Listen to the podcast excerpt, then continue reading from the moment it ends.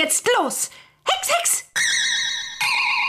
Herzlich willkommen zu einer neuen Folge des offiziellen Bibi Blocksberg Podcasts Bibi Blocksberg und die Generation Kassettenkinder mit Stefan. Hallo. Und mit Antje. Hallo an alle, ich bin der Springer aus Herten. Und wir sitzen uns wieder gegenüber, was immer sehr, sehr schön ist. Und ähm, das Ganze hier ähm, entsteht unter der Unterstützung von Kiddings. Vielen Dank an dieser Stelle. Und heute reden wir über eine Folge mal wieder. Und zwar über eine zu mit Fug und Recht als Klassiker äh, Mhm. beschrei zu beschreibende Folge, auf die ich mich ganz besonders freue. Und ich habe sie auch jetzt gestern und heute früh zur Vorbereitung zweimal wieder gehört und habe gemerkt, eigentlich hätte ich die gar nicht nochmal hören brauchen, weil das ist eine von den Folgen, die man auswendig kann. Ja, auf jeden Fall. Es geht nämlich um eine Folge, die jetzt auch in den Top 5 der Community gelandet Mhm. ist, wie du im Vorfeld gesagt hast, nämlich um die Folge 46 aus dem Jahr 1989. Wir reden über Carla gibt nicht auf. Ja, absoluter Folgenklassiker und gehört auch zu den ziemlich ersten Folgen, die ich damals als Kind noch als, als neue Folge mitbekommen habe. Ne? Ich wusste so bei 42, 43, da war damals Ende, so Ende der 80er Jahre und ich wusste dann mit, mit Reiterhof, da ging es so langsam los, ähm, dass ich Folgen als neu im Sinne von gerade erschienen wahrgenommen habe. Und ja, mit Blick aufs Datum 1989, wir sind jetzt Aubacke, 34 Jahre weiter. Ich wollte gerade sagen, ähm, 1989 war ich noch gar nicht auf der Welt, deshalb habe ich die Folge natürlich nicht als Neuerscheinung mitbekommen. Ähm, es war aber doch eine relativ frühe Folge, glaube ich. Ich könnte jetzt nicht mehr sagen, also so an die ersten drei, vier kann ich mich noch erinnern. Wann Carla gibt nicht auf dazu kam, weiß ich nicht, aber es war trotzdem äh, mit einer der ersten. Und ähm, ja, mit 37 Minuten ist es auf jeden Fall eine der kürzeren, was ich Richtig? dieser Folge aber zu keinem Zeitpunkt anmerke. Es gibt Folgen, da merkt, denkt man so, oh, die sind schon vorbei. Aber die hier, da steckt in sehr wenig Minuten sehr viel drin. Glaube ich, kann man gut sagen, oder? Äh, da steckt eine ganze Menge Action drin und ich habe das erst vor wenigen Jahren wirklich so äh, begreifen können, dass es eben so eine recht kurze Folge ist. Ne? 37 Minuten, mein, es gibt ein paar, die sind noch kürzer, äh, wie die Kuh im Schlafzimmer zum Beispiel oder das Schulfest, die sich, glaube ich, so auf 34, 35 Minuten beschränken. Aber äh, 37, ja, das ist schon recht, ich sag mal, ähm, schnittig, kompakt. Und es ist eine Folge, die einem das Thema von dem Titel nicht sofort um die Ohren haut. Nee, was ist das überhaupt für ein Titel? Da müssen wir mal drüber reden. Ja, es ist eine, eine Zustandsbeschreibung, mit der man erstmal gerade als junge Person ohne den Folgenzusammenhang nicht viel anfangen kann. Das kann ja alles bedeuten. Und ich würde auch behaupten, dass es somit die Folge, nehmen wir vielleicht noch unverhofftes Wiedersehen dazu vom Folgentitel, aber normalerweise lässt sich ja aus dem Titel schon recht gut schließen, gut, das wird das Thema sein, bei Carla gibt nicht auf, genauso wie bei unverhofftes Wiedersehen, keine Ahnung. Na gut, ich sag mal, wir sehen das Cover, da ist ja der Bürgermeister äh, völlig verzweifelt an seinem Schreibtisch. Davor sind Bibi und Carla, auch das gibt noch nicht allzu viel her, spiegelt aber auch das, um das es in der Folge geht, finde ich nicht so ganz korrekt wieder. Nee, weil eigentlich ist es ja auch. Also gut, Carla spielt tatsächlich eine große Rolle in der Folge. Das So, stimmt. das ist es nämlich. Darum heißt die Folge nämlich Carla gibt nicht auf. Eben aus dem Grund, ähm, weil wir Carla Kolumna in ihren früheren Auftritten, so sage ich mal, ähm, sie ist ja eigentlich, muss man sagen, erst so ab Folge 25 recht regelmäßig dabei.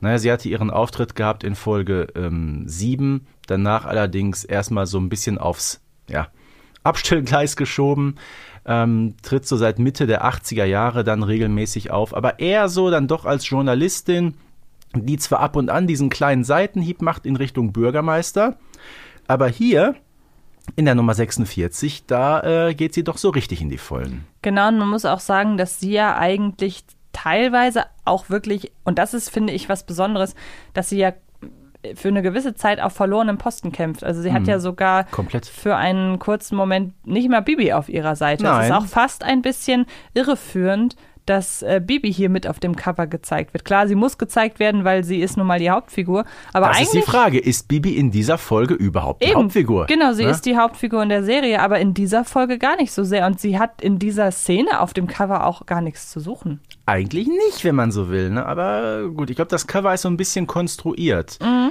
Weil man, merkt, man hat so einen, ich sag mal, in Parenthese nichts sagenden Folgentitel. Dann nimmt man so eine Szene aus dem Rathaus, die irgendwie immer geht. Aber alles ist dann doch, wie gesagt, sehr vage und äh, ist aber auch nicht schlecht, weil er unfassbar wenig gespoilert wird. Ne? Weil äh, ich finde nichts schlimmer als Folgen, die schon auf dem Cover spoilern, worum es wirklich geht oder wer hinterher der Bösewicht ist oder was auch immer. Äh, ja, hier werden wir so ein bisschen im Dunkeln gelassen, aber das ist ganz gut, weil das verleitet dann dazu, doch mal ein bisschen genauer hinzuhören. Genau, und bevor wir das machen, können wir noch kurz erwähnen, dass es eine der ersten Folgen ohne Beteiligung von Elfie Donnelly ist. Richtig? Vielleicht auch nicht ganz unwichtig. Ähm, und dann würde ich sagen, steigen wir doch direkt ein, denn die Folge selber steigt auch wiederum nicht direkt ins Thema ein. Ähm, es geht nämlich darum, dass Barbara zu Beginn der Folge ihre Rede für den Hexenkongress übt, der ja lustigerweise auch keine weitere Rolle in, dem, äh, in der Folge spielt. Aber ähm, es geht um etabliert am Rande auch noch so ein anderes Thema. Was leider auch dann nicht komplett fortgeführt wird, aber ist trotzdem schon mal interessant. Wir sind im Jahr 1989. Ihr werdet gleich hören, wovon wir sprechen. Wir fangen erst einmal an mit dem Einspieler. Mami, Stör deine Mutter jetzt nicht, sie arbeitet. macht sie Experimente in ihrem Hexenlabor? Nein, sie übt ihre Rede für das große Hexentreffen, hörst du nicht? Und darum, liebe Hexenschwestern, müssen wir uns einig, einig, einig sein. Einmal einig reicht aber wirklich, Barbara. Ja, da hast du vielleicht recht. Und darum, liebe Hexenschwestern, müssen wir uns einmal einig sein. Ja, ein schöner Beginn, der Und- so mit der Entwicklung der Folge aber nichts zu tun hat. Das muss man schon mal sagen. Ja, und ich finde, hier steckt halt auch ein ganz niedlicher Witz drin. Also während er ja sagt, es reicht einmal einig zu sagen, nimmt sie einmal einig. Und damit Mhm. Ja. hat es aber erst recht Nachdruck. Also das finde ich, Ja. ist so ein kleiner Schmunzler, der, den man so gerne übergehen Mhm. kann. Ich stelle mir so wirklich vor, wie Barbara da am Podium steht und bei diesem dreimal einig immer so die Fäuste in den Himmel Ja. streckt. Ne?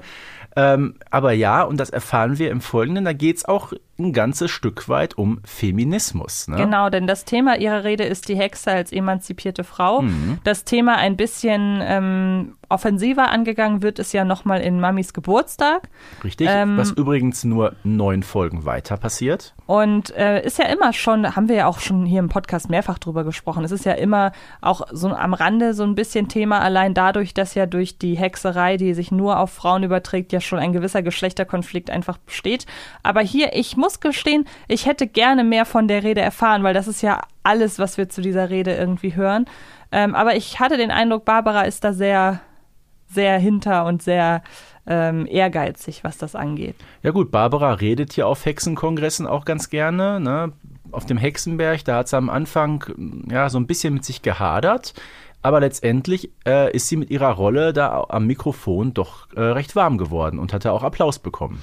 Genau. Also sie kann das schon ganz gut, wenn sie möchte. Ja, wie gesagt, leider wird es in einer weiteren Folge nicht so sehr zum Thema, denn äh, dann konzentriert sich die Folge jetzt erstmal auf Bibi und Marita, die Eis essen gehen wollen. Ich Die meine, essen ständig Eis. Ja, Wirklich. Ich, ich muss halt- da mal eine Auflistung machen, in wie vielen Folgen Eis gegessen wird. Das ist ja unfassbar. Ja, was die sich da alles reinhauen. also ich sag mal so, es ist ja relativ nah an meinem Eiskonsum.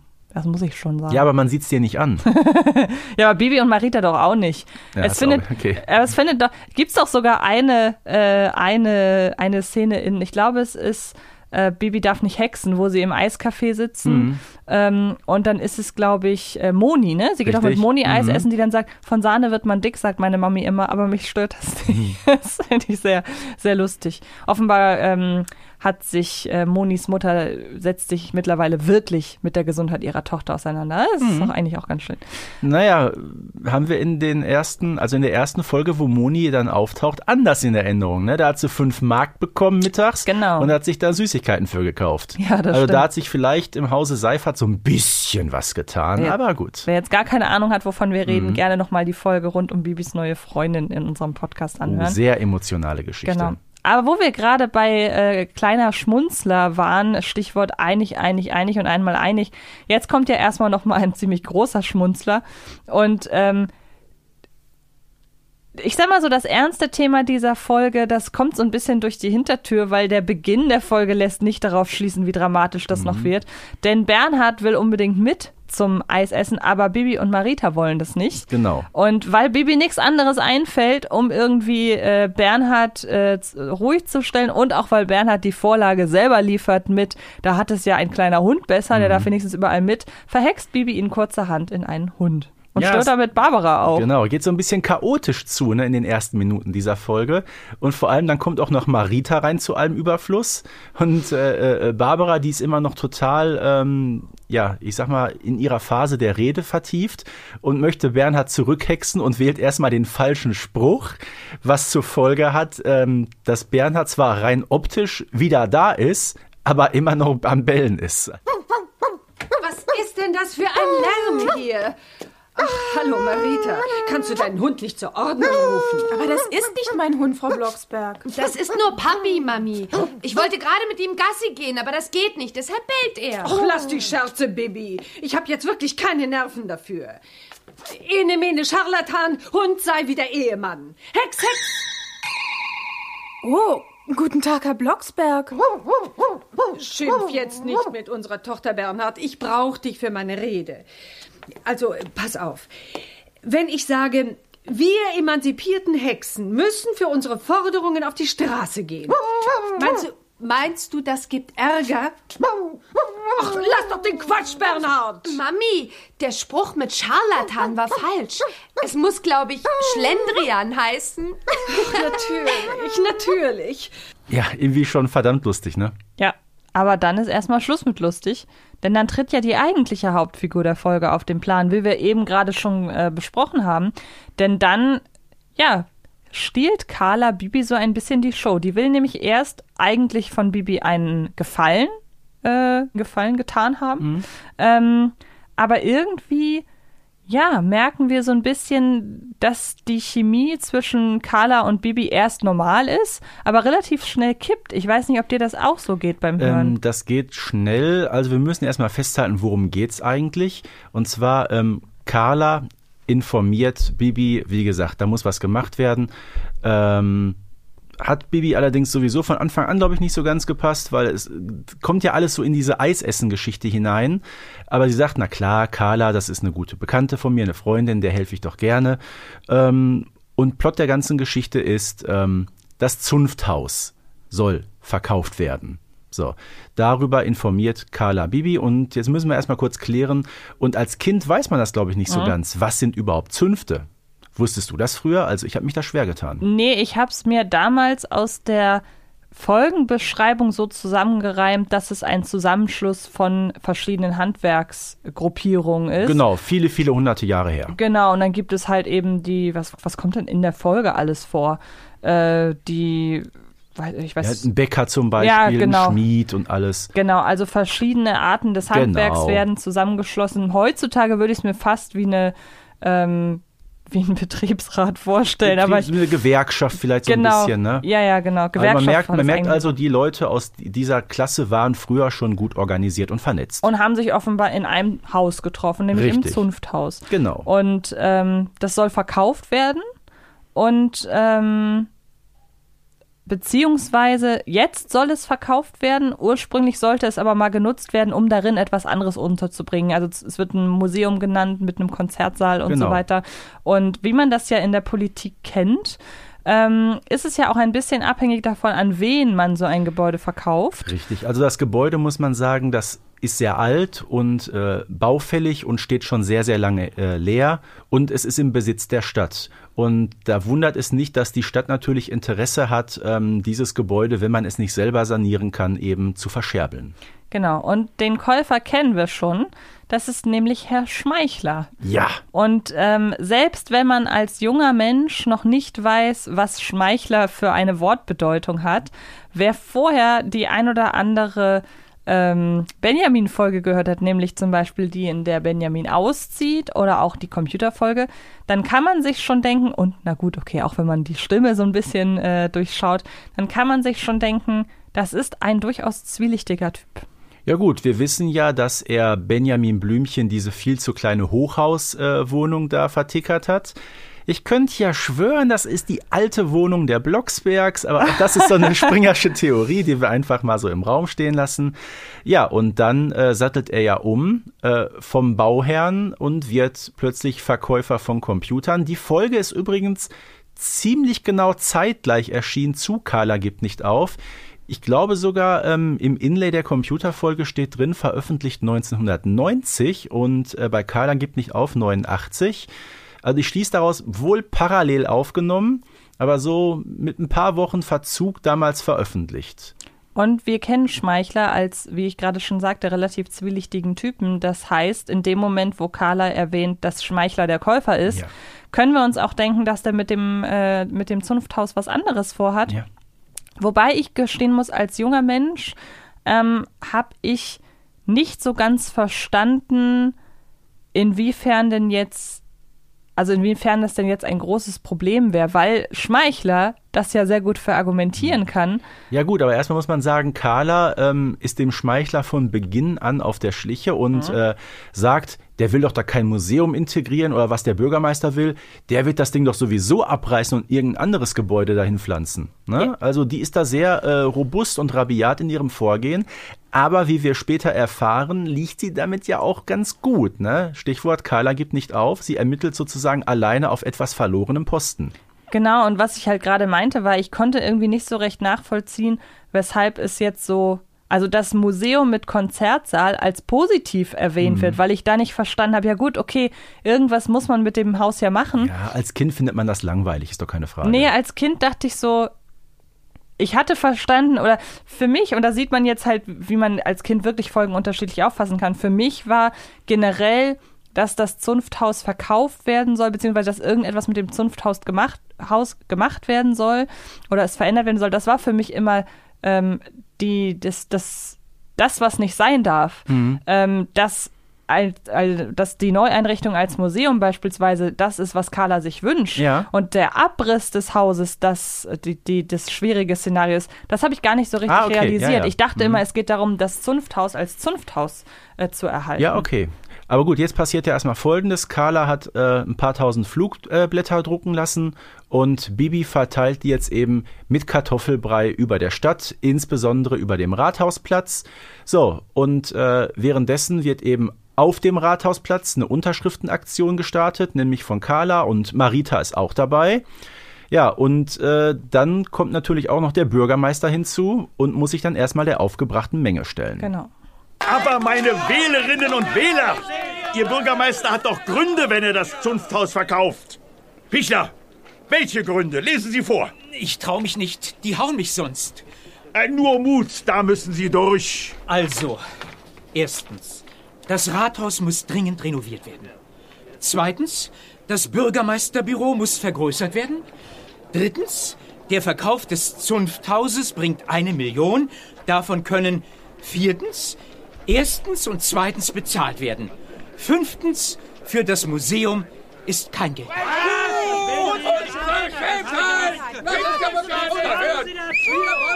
Aber meine Damen und Herren, welch eine wirklich unnötige Aufregung. So, wir gehen das Ganze mal von vorne nach hinten durch. Ne? Also äh, erstmal, der, der Pichler kann mir ja wirklich leid tun. Ne? Ja, Herr Bürgermeister, ich traue mich nicht, die hauen mich sonst. Ja, Pichler, Pichler, müssen Sie aber durch. Ne?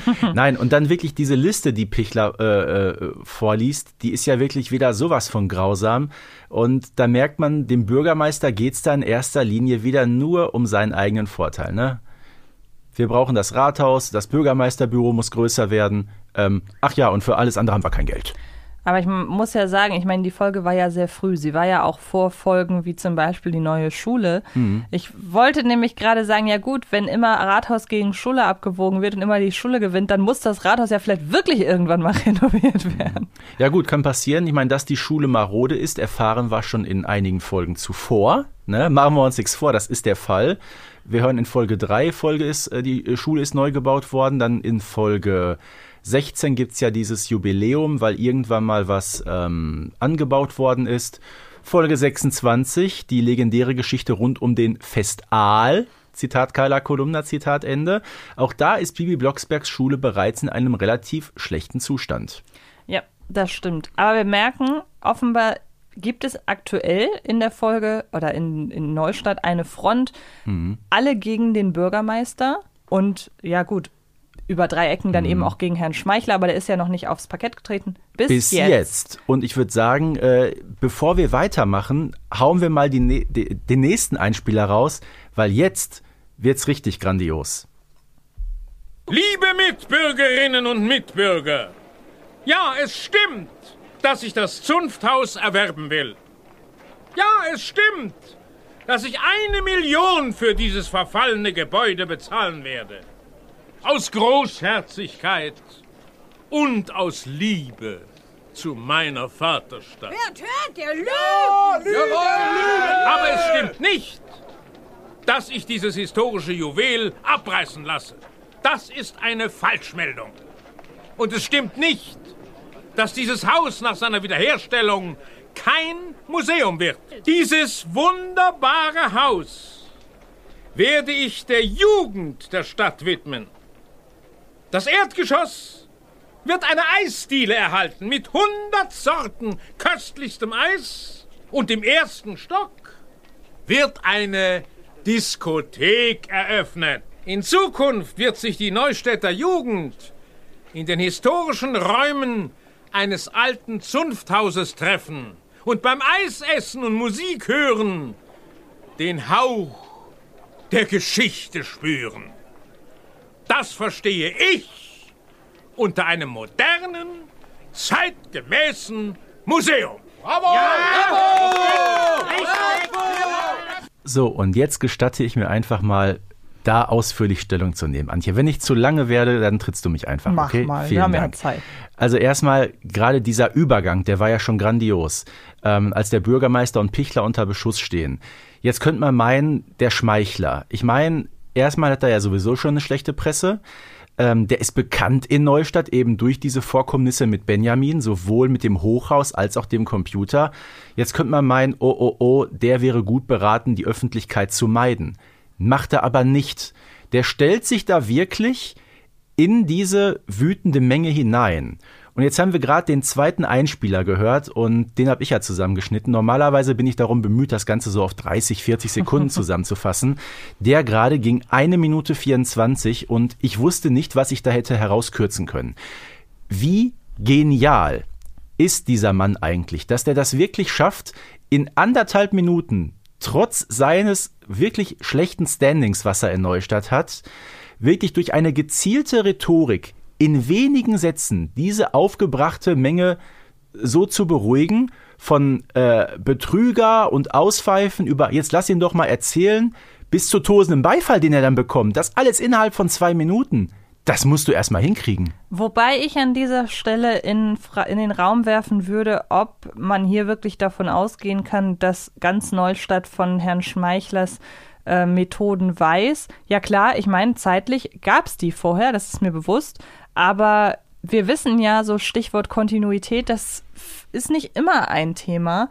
Deshalb vielleicht wird die Welt, also vielleicht wird Neustadt hier in der Bibi Blocksberg-Realität ja das erste Mal mit Schmeichler konfrontiert. Äh, nee, nee, stimmt ja nicht, weil Carla weist ja darauf hin und dann kommen ja diese ganzen Geschichten zutage. Und auch ähm, Barbara und Bernhard kennen ihn ja. Also der Mann ist in Neustadt Ja, durchaus. Ja, durchaus äh, bekannt und hat keinen guten Ruf. Ähm, die Stimme dieses Mannes, äh, die ist ja sowas von unverkennbar. Die gehört nämlich ähm, zu meinem persönlichen Lieblingssynchronsprecher aller Zeiten. Da kommt niemand dran vorbei. Ähm, Klaus Miedl heißt der Mann, Jahrgang 1915. Ähm, gehört also schon zu den älteren Vertretern ähm, auch dieser ganzen Reihe der 80er Jahre, mit dem was so zu tun haben. Ein Berliner Schauspieler ähm, hat seine Ausbildung gemacht in den 30er Jahren, also vor dem Zweiten Weltkrieg. Das unterstreicht nochmal, wie alt der Mann wirklich äh, war. Auch zum damaligen Zeitpunkt bereits 74. Gestandener Theaterschauspieler, ähm, stand auch vor der Fernsehkamera, hat auch Kinofilme gedreht, war unter anderem auch mal bei diesen Edgar Wallace-Filmen dabei. Ähm, aber wie gesagt, durch die Stimme fast eigentlich noch viel bekannter, seit den 60er Jahren im Synchrongeschäft äh, tätig. Ähm, Gerade auch in Zeichentrickserien, da kennt man ihn. Ähm, kennst du noch diese ganze Serie Es war einmal das Mhm. Leben und es war einmal der Mensch? Da hat er diesen, dieses Ekel gespielt und gesprochen. Und ähm, auch bekannt natürlich als Professor Zweistein in den 80er Jahren in der Jan Tenner-Reihe. Äh, charakterlich ungefähr auf einem Niveau mit Schmeichler. Also das sind ungefähr die gleichen Leute, die da so auftreten. Auch da ist er eben der böse Widersacher, aber eben kontinuierlich gesehen fast über die ganze Serie hinweg. Typecasting heißt das auf Neudeutsch. Ja, und der hat ja auch wirklich alles Mögliche an äh, Auszeichnungen bekommen, die du bekommen kannst als Schauspieler. Ähm, ist im Jahr 2000 mit 85 Jahren dann gestorben. Jetzt ist nochmal dein Nerdwissen gefragt. Hat er im Neustädter Hörspieluniversum außer Schmeichler noch andere Figuren gesprochen? Ja, ähm, bei Bibi und der Supermarkt, da war er Herr Müller. Ach gut, den habe ich lustigerweise ja, auch. äh, aber ja, jetzt ja. muss man sagen, das ist nicht Herr Müller, das ist Herr Schmeichler. Ja, ja, den habe ich da auch Weil es gibt nämlich später bei Benjamin Blümchen eine Folge, die heißt Benjamin und Tante Emma Laden, die thematisch fast die gleiche ist Mhm. wie eben mit dem äh, Supermarkt. Und da ist der Widersacher wirklich Herr Schmeichler, aber dann nicht mehr von Klaus Miedl gesprochen, weil er damals schon gestorben war. Der hatte aber auch noch ähm, kleinere Nebenrollen. Der war zum Beispiel der Zauberer Merlin in der Geschichte, wo Bibi in der Ritterzeit ist. Bei Benjamin Blümchen war er auch noch dieser zerstreute Professor Hungerny in dieser schrecklichen Crossover-Folge mit Bim Bambino aus dem Jahr 1992. Ähm, aber trotzdem ist er uns natürlich als Schmeichler im Gedächtnis geblieben. Ja, witzig, dass du das mit dem Supermarkt gesagt hast, weil in meinem Kopf ist das auch immer Schmeichler. Das ist, das ist Schmeichler, wie er im Buche Ja. steht. Genau. Ähm, und seine Rhetorik, die er hier anwendet, ist ja auch sehr explizit darauf aus, die ganze Masse um den Finger zu wickeln. Und weißt du, wer er noch gesprochen hat? Na? Den französischen Weihnachtsmann in der Ach so. Folge. Ja, François, der mit Carla Ja. Kolumna später durchbrennt. Stimmt. Carla Kolumna brennt mit Schmeichler durch. Ja, keine, keine schöne, äh, keine schöne Vorstellung. Ähm, ich weiß nicht mehr, wie das bei mir damals war. Also ich sag mal so 100 Sorten Eis. You got me in. Also ich bin Ja. auch ab sofort auf, auf Schmeichlers Seite. Aber da bin ich nicht die Einzige, denn überraschenderweise lässt Bibi sich davon einwickeln Mhm. und die wird ja dann später Die lassen sich alle einwickeln. Genau, obwohl Bibi ja eigentlich sensibilisiert, als relativ sensibilisiert, sensibilisiert dafür gezeigt wird später. Ich erinnere da zum Beispiel an die Wahrsager-Folge, wo sie ja auch dann ja schon versteht, wie Politik oder rhetorische Politik funktioniert, politische Rhetorik so. Aber hier, ja, sie ähm, findet die Eisdisco ganz toll und lässt Carla da irgendwie ziemlich alleine. Sehr gut, mein lieber Schmeichler. Sehr geschickt. Na, Bibi Blocksbergi, was sagt die Jugend der Stadt dazu? Eisdiele und Disco sind super. Und wenn das Haus stehen bleibt, ist ja alles gut. Ich hex die Stadt nachher wieder sauber von den Flugblättern. Aber Bibi, lass dich doch nicht einwickeln. Glaub ihm kein Wort. Wir müssen weitermachen. Ich habe noch mehr Flugblätter. Wann wirfst du die für mich ab? Noch mehr? Ach, ich habe jetzt eigentlich keine Zeit, Frau Kolumna.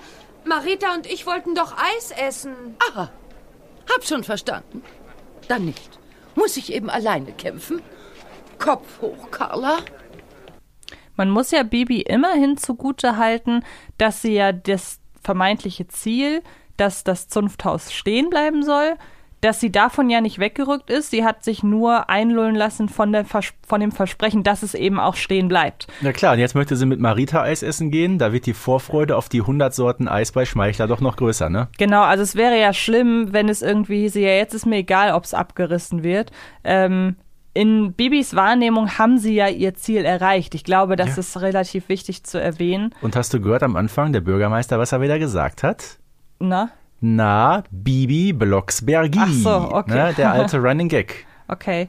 Ähm, immerhin, ja, wir merken Barbara, äh, nein, äh, wir merken Carla ähm, fühlt sich alleine gelassen, zu Recht, weil sie weiß halt um Schmeichlers Methoden, aber sie ist ja Gott sei Dank nicht komplett alleine. Hm. Denn ähm, immerhin sind Barbara und Bernhard Blocksberg auf ihrer Seite und das finde ich auch total realistisch, weil dass die beiden Schmeichler nicht auf den Leim gehen, hätte mich, hätte mich gewundert, wenn die Folge die beiden in die andere Richtung geschrieben hätten. Das macht ja eigentlich keinen Sinn von der Art der Ja, Figur. stell dir mal vor, Carla Kolumna wäre da wirklich eine komplette Einzelkämpferin gewesen. Aber wir merken ja gleich, dass sie auch noch einen anderen Verbündeten hat. Aber immerhin muss man sagen, ähm, dass Bibi schon so ein bisschen dann auf ihre Eltern auch hört und nicht ganz bockig ist. Ähm, und dann wirklich sich ein Herz fasst, äh, Marita nochmal mitnimmt. Und da muss man sagen, ja, sie, sie brechen de facto ins Zunfthaus nämlich ein. Ne? Das ist ja abgeschlossen und ähm, die müssen sich da erstmal Zutritt verschaffen. Jo, und schauen dann, wie es da aussieht. Na klar, alles äh, völlig alt und verfallen. Ähm, und muss man sagen, dann ist ja die Seite 1 der alten Kassette vorbei. und es gibt einen interessanten Wendepunkt, weil Bibi nämlich da einen Spruch raushaut, den wir hier schon mehrfach diskutiert haben, nämlich Ene mene alte Schlampe, Marita hat eine Taschenlampe. Hex, Hex! So. Ja, der Spruch wird ja heutzutage aufgrund des Wortes Schlampe so ein bisschen kritisiert. Ich muss gestehen, ich habe das auch schon in einer anderen Folge gesagt. Ja. Ich habe den Begriff Schlampe anders kennengelernt. Ja, ich ja als, auch. Als Na. unordentliche Frau oder Natürlich. unordentliches Na. Mädchen. Ja. Also ich meine, auch früher mein, meine Federtasche mit Stiften war auch ein Schlamper, weil man die da schlampig Mhm. Okay. reingetan hat. Also deshalb, ähm, ja, mittlerweile hat das Wort eine andere Bedeutung irgendwie bekommen über Mhm. die Jahre der, der Sprachentwicklung. Ja, es gibt Folgen, wo ich sage, vielleicht sollte man die eher ähm, überarbeiten. Bei alte Schlampe bin ich jetzt relativ schmerzfrei. Ich weiß nicht, wie es dir da geht. Ja gut, wir haben es, wie gesagt, anders kennengelernt. Ne? Genau. Äh, Was ich noch interessant finde, ist ja, dass Bibi und Marita ins Zunfthaus einbrechen, was ja für den Moment eigentlich relativ sinnlos erscheint, weil dass das Zunfthaus alt ist und dass da dass mit dem irgendwas passieren wird, das steht ja eigentlich außer Frage.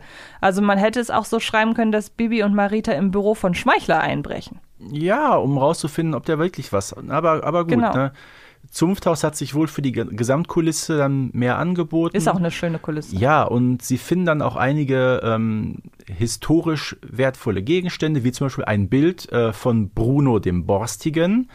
Ähm, das passt auch wieder gut in diese ganze Klamotte mit der Neustädter Geschichte. Wir haben ja ähm, nur eine Folge vorher, du wirst dich erinnern, das ist das Lufttaxi mit diesem legendären Kitsch-Millionär Conny F. Schinkenberger. Ähm, bereits da geht es um Stadtgeschichte und diesen borstigen Bruno. Den kennen wir aus Benjamins Folge, wo er einen Schatz findet, die übrigens auch aus dem Jahr 1989 stammt. Ich habe so das Gefühl, Uli Herzog, von dem ja diese Folge ist, der hat da so ein bisschen auch einen Narren dran gefressen. Und es ist ja mal eine schöne Kontinuität einfach, Mhm. dass man mit einem Namen immer wieder konfrontiert wird, wenn es um Neustadts Stadtgeschichte geht. Äh, da wird ja noch ein bisschen detaillierter sogar, also sehr detailliert drauf eingegangen in der Folge Die verhexte Zeitreise. Deshalb finde ich die Folge auch so schön. Es gibt eine eigene, äh, wird eine eigene Podcast-Episode geben oder gab es, wir wissen es noch nicht zum jetzigen Zeitpunkt. Ähm, und da wird ja auch noch mal ähm, explizit drauf eingegangen, aber gerade auch was die, ähm, was, was gerade auch was die Lufttaxi-Folge zum Beispiel angeht, wird das ja immer so ein bisschen auch verkauft, dass ja Bruno der Borstige und ähm, dann gibt's ja auch noch äh, die Parallelen zum Bürgermeister so ein bisschen, dass damit gespielt wird, dass der Stadtgründer ein Vorfahre von äh, dem Bürgermeister ist und so weiter. Also ähm, ja, ist alles schon. äh, Also es geht alles auf den Bürgermeister zurück. Genau, und vor allem geht es jetzt nämlich Schlag auf Schlag weiter, denn Bibi und Marita sind nicht lange alleine, plötzlich geht nämlich die Tür auf und zwei weitere Personen kommen rein. Brechen ein. Ja, wenn man, na gut, brechen ein ist immer so. Die eine Person hat ganz offenbar nämlich einen Schlüssel. Warum hat sie einen Schlüssel? Weil sie nämlich im Rathaus arbeitet. Und es entsteht eine für die damalige Zeit noch etwas ungewohnte Allianz zwischen Carla und Pichler. Denn Pichler hat da wohl was entdeckt, was er Carla Kolumna mitgeteilt hat, ne? Ich wollte übrigens, das, ich habe Einbrechen gesagt wegen ins Holz einbrechen. Ah, oh Gott, ein Schenkelklopfer, da sage ich doch eins zu. Oh, weia. Das macht aber Sinn in diesem Kontext. Ist ja auch Ja. egal. Wir haben jetzt Carla und Pichler ebenfalls im Zunfthaus und ähm, dadurch erfahren Bibi und Marita so ein bisschen ähm, in ihrer äh, lauschendes Mäuschen-Position noch ein bisschen mehr tatsächlich. Ja, wie gesagt, die hören sich das Ganze an und äh, Pichler sagt, ja, da war irgendwas an einem Plan und irgendwas mit, mit Maurer und mit Bäcker und so weiter war da. Ähm, aber Carla kann ihm das nicht so ganz glauben. Die hält das irgendwie dafür ein bisschen weit hergeholt. Ja, und dann äh, bricht Pichler erstmal durch diese morsche Decke ein und wird dann mit einer Art Flüsterhexspruch wieder von Bibi befreit. So. Und weil eben Carla und Pichler auch nicht so ganz weiterkommen, verlassen sie das Zunfthaus wieder. So, aber dann vergehen nur ein paar Sekunden und der nächste kommt rein. Also wie gesagt, das geht wirklich Schlag auf Schlag und zwar ist das nämlich diesmal Schmeichler. Und wir haben Glück, denn Schmeichler scheint seine Intrigen zu spinnen, indem er sie laut vor sich her sagt. Ja, ich wollte sagen, der ist da alleine drin und palavert raus, was er da wirklich vorhat. Genau. Ne? Und du hast eine interessante Parallele gefunden, die sich erst auch mit den vielen Jahren jetzt später so anbietet. Denn äh, woran erinnert das Schmeichler Center so ein bisschen? Ja, natürlich an den Trump Tower, ne? Genau. So Schmeichler als Donald Trump von Neustadt. Ja, wünscht er sich wahrscheinlich. Aber lass uns da doch mal reinhören, weil das ist ja eine wirklich sehr schöne Stelle. Naja, lange steht diese Bruchbude nicht mehr. Ich werde sie alle austricksen und den Schuppen abreißen lassen bei Nacht und Nebel. Und dann entsteht hier Neustadts erster Wolkenkratzer. Das Schmeichler Center. Oh, dieser Fiesling. Carla hat recht gehabt.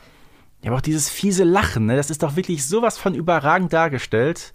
Das stimmt. Ich möchte übrigens an dieser Stelle einmal fragen, wie das denn sein kann, dass das Schmeichler Center der erste Wolkenkratzer Neustadts ist. Ab wann gilt ein Hochhaus als Wolkenkratzer? Weil wir wissen ja, Bibi äh, und Ja. ihre Familie wohnen ganz zu Beginn in der Folge in einem Hochhaus. Deshalb kann es schon nicht zutreffen. ne? Ähm, und auch allein die Wohnungen, die Schmeichler verkauft Ja. hat, das ist ja auch ein Hochhaus. Ja, natürlich. Also, ähm, das stimmt nicht so ganz. Es sei denn, Wolkenkratzer werden Hochhäuser genannt, die noch wesentlich höher sind. Das könnte ich mir schon vorstellen. Ja, aber sag mal, 20 Etagen hat das Hochhaus A, in dem die Blocksbergs zu Beginn der Serie Mhm. wohnen.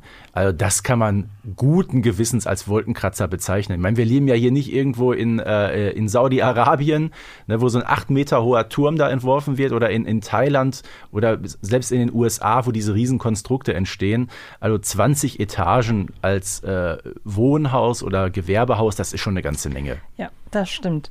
Jetzt kommt übrigens ein äh, Hexspruch, den ich jetzt gar nicht mal von dem Reim, sondern einfach von dem Gesamt, von der Gesamtszene sehr, sehr toll finde. Denn ähm, Bibi hext einen Geist. Ja, den hext sie nämlich, um Schmeichler eins auszuwischen. Und der Geist, den sie hext, der hat's in sich. Es ist langweilig hier geworden. Willst du das Haus wieder zum Leben erwecken? Und wie, werter Herr Schmied?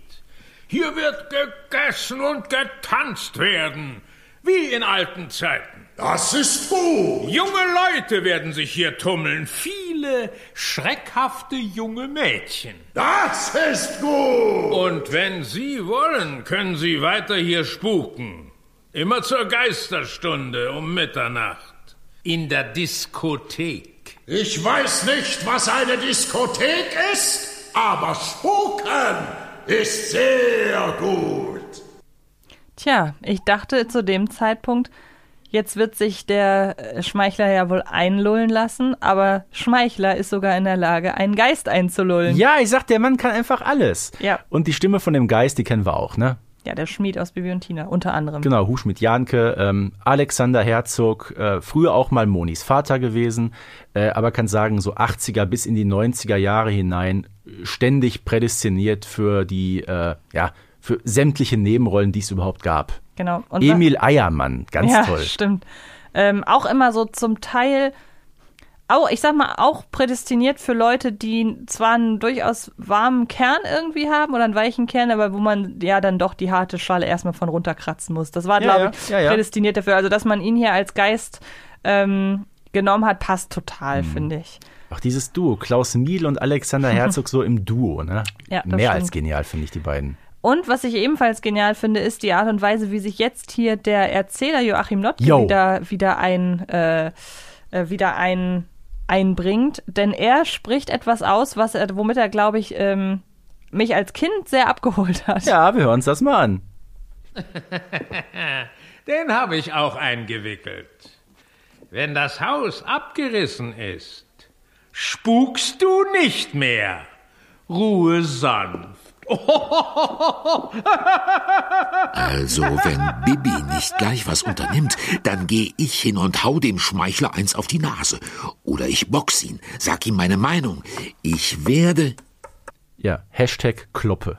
Das Stell mir stimmt. das so bildlich vor, wie der Erzähler so die vierte Wand durchbricht und dem Schmeichler Das stimmt. Vor allen Dingen in dem Moment hat man dann ja auch wirklich begriffen, was seine eigentliche Motivation ist. Mhm. Denn selbst wenn man sich nochmal von ihm hat einlullen lassen, denn es sind ja die gleichen Argumente, die er auch bei, ja, bei allen anderen angewendet hat, äh, halt eben dieses, ja, diese Eisdisco, nennen wir sie mal, eben an den Mann oder an die Frau zu bringen, argumentativ.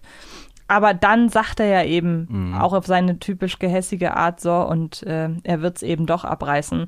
Und ähm, dann hat man auch wirklich die Schurkenfigur komplett als Schurkenfigur enttarnt quasi. Genau. Und natürlich hat der Schurke in der Tat ähm, diesen Vers vom ähm, Plan im Rathaus abgerissen. Da hat Pichler also recht gehabt.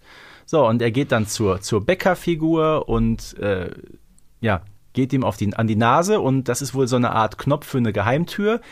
Die geht auf, ja, und dahinter ist in der Tat ein richtig, richtig wertvoller Schatz. Und wer jetzt denkt, es ist Schluss, weil das ist ja eine Szene, in der unfassbar viel passiert, in der wahnsinnig viele Figuren aufeinandertreffen und in der auch so schnell immer wieder die Perspektiven auch gewechselt und hin und her getauscht werden durch Schmeichler und seine Enttarnung. Ja, der und der, der jetzt denkt, nach sowas ist doch jetzt erstmal Atempause. Nein. Nein, natürlich nicht. Ich meine, Schmeichler offenbart er, dass er mit diesem Schatz auch eben ähm, das äh, Haus bezahlen kann, also sprich abkaufen kann beim Bürgermeister, weil wir erfahren ja, dass er bisher das Geld noch nicht äh, auf die Stadtkasse überwiesen hat. Ja, aber jetzt hat er es, also zumindest hat er den Schatz da erstmal vorliegen. So, er macht die Tür wieder zu, glaubt, der Schatz wäre erstmal in Sicherheit, aber Pustekuchen, denn es tauchen plötzlich auch noch Barbara und Bernhard auf, die nämlich unsichtbar die ganze Zeit dieses Szenario verfolgt haben, Stichwort Hexerei von Barbara. Ja, und die machen jetzt folgendes, die bringen den Schatz nämlich erst einmal in Sicherheit. Und dann gibt's einen kleinen Break, wir verabschieden uns aus dem Zunfthaus und kommen dann später ins Büro des Bürgermeisters. Und wer ist da? Nämlich Schmeichler. Genau, und ähm, dann ist natürlich die Frage, gut, wir wissen, Barbara und Bernhard haben den Schatz, die werden ihn jetzt nicht behalten und davon ihre Couchgarnitur abbezahlen, sondern ähm, Ja, stimmt, die kaufen ja viel auf Pump, ne? Genau, Ja. sondern die sind ja alle auf einer, auf der richtigen Seite und zufällig zum genau richtigen Zeitpunkt landen Barbara und äh, Bernhard im Rathaus. Hallöchen! Komme ich zu spät? Nein, Frau Kolumna, gerade richtig. Gestatten Sie, dass wir erstmal auspacken? Hier und hier und hier. Das und das und das. Sensationell. Ich muss fotografieren. Und dieses Schmuckstück gehört auch noch dazu. Nein! Mein Schatz, mein Schatz ist das meiner! Ja, damit! Ich hab ihn entdeckt! Pfoten weg von den Kostbarkeiten! Na, na, na, na, na, Pichler! Wenn hier einer Pfoten weg sagt, bin ich das. Pfoten weg, Schmeichler!